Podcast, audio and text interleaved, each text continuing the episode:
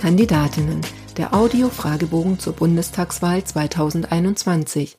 Mein Name ist Susanne Lang. Ich bin Journalistin und werde bis September alle Frauen, die direkt für den Bundestag kandidieren und Lust auf das Podcast-Projekt haben, zu ihrem politischen Engagement befragen.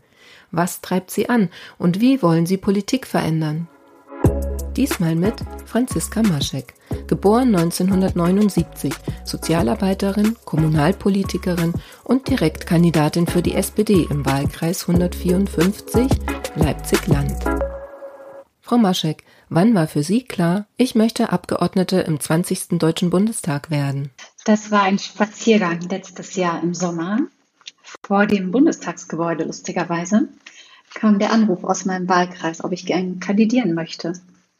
Und dann habe ich eine Weile überlegt, aber dann doch relativ schnell zurückgerufen und gesagt, ja, ich kandidiere. Was war die größte Hürde auf dem Weg zur Kandidatur? Tatsächlich war die größte Hürde mein eigener Zeitplan. Also ich komme aus der Kommunalpolitik und bin wahnsinnig vielfältig engagiert und äh, aus der Jugendarbeit heraus. Und ähm, ja, zu schauen, ähm, wie kriege ich das ja, manage letzten Endes in meinem eigenen Zeitplan mit den Aufgaben, die ich so ja auch vor Ort äh, übernehme und wo ich gerne Dinge erreichen möchte mit den Menschen hier vor Ort. Also das war für mich meine größte Hürde. Ansonsten gab es keine großartigen Hürden. Erklären Sie in drei Sätzen, was Sie als Bundestagsabgeordnete erreichen wollen. Als Bundestagsabgeordnete dazu muss ich sagen, ich kandidiere ja hier im Wahlkreis 154 im Landkreis Leipzig und mir ist die Stimme aus dem Osten sehr wichtig. Also der Osten hat eine eigene Geschichte und äh, die Menschen haben eigene äh, Bedürfnisse, die hier nochmal oder besondere Bedürfnisse, die in Berlin laut und viel deutlicher vertreten werden müssen. Und das möchte ich gerne nach Berlin tragen. Das ist mir wichtig. Wer glauben Sie, wird Sie wählen und warum? Ja, letztlich Menschen, die die gleichen Werte vertreten wie ich oder die, denen die gleichen Ziele wichtig sind. Also mir geht es hier ganz konkret um Bürgerbeteiligung und Bürgerinnenbeteiligung. Ähm, mir geht es darum, dass der ländliche Raum viel mehr auf die Tagesordnung gesetzt wird. Also es wird er ja aktuell teilweise schon, aber erstmal äh, sozusagen programmatisch und letztlich aber noch nicht umgesetzt in, in Gesetzgebung oder in, in Förderrichtlinien. Und ja, also letztlich werden mich Menschen wählen, die denken, dass meine Ziele auch das sind, was ihnen hier im Alltag und in ihrer Region weiterhelfen würde. Ihr bisher größter politischer Erfolg war? Ich kann auch nicht allzu viel aufweisen, denn ich komme aus der Kommunalpolitik und bin auch erst seit 2018 engagiert.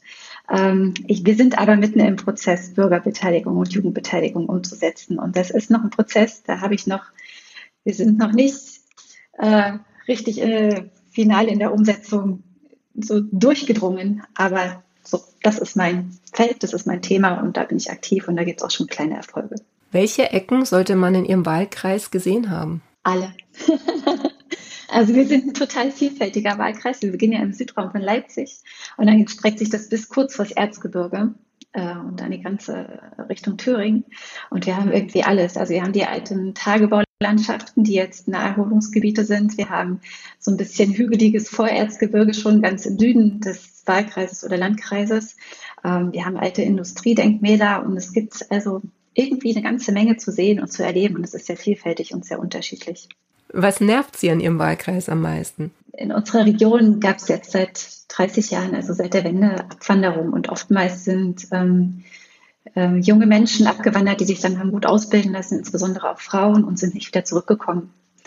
Und das hat Auswirkungen auf ähm, ja, so ein gesellschaftliches Miteinander und auch auf die Menschen, die hier sind und Entscheidungen treffen und wie sich Strukturen entwickeln. Und das ist ein ganz schön dickes Brett, was wir jetzt bohren müssen, um da, naja, umkehren kann man eine Entwicklung nicht, aber um nochmal andere Wege herauszufinden und neue Dinge zu entwickeln. Wenn Sie noch einmal jemand danach fragt, wie Sie das Mandat mit dem Privatleben vereinbaren wollen, dann? Mich hat noch nie jemand danach gefragt. Außer ganz ehrlich, ich mich selbst. Und das muss ich jetzt vielleicht auch sagen, für Mutter von vier Kindern. Und ich stelle mir selbst die Frage, am häufigsten. Es ist aber auch sehr spannend, weil es ist ja am Ende auch eine Sozialisation. Also von außen wurde es noch gar nicht an mich herangetragen. Aber ich finde, das ist ein Zeichen. Ähm, ich denke, dass, dass vielleicht Väter oder Männer sich nicht unbedingt diese Frage stellen würden. Ich bin mir da nicht ganz sicher.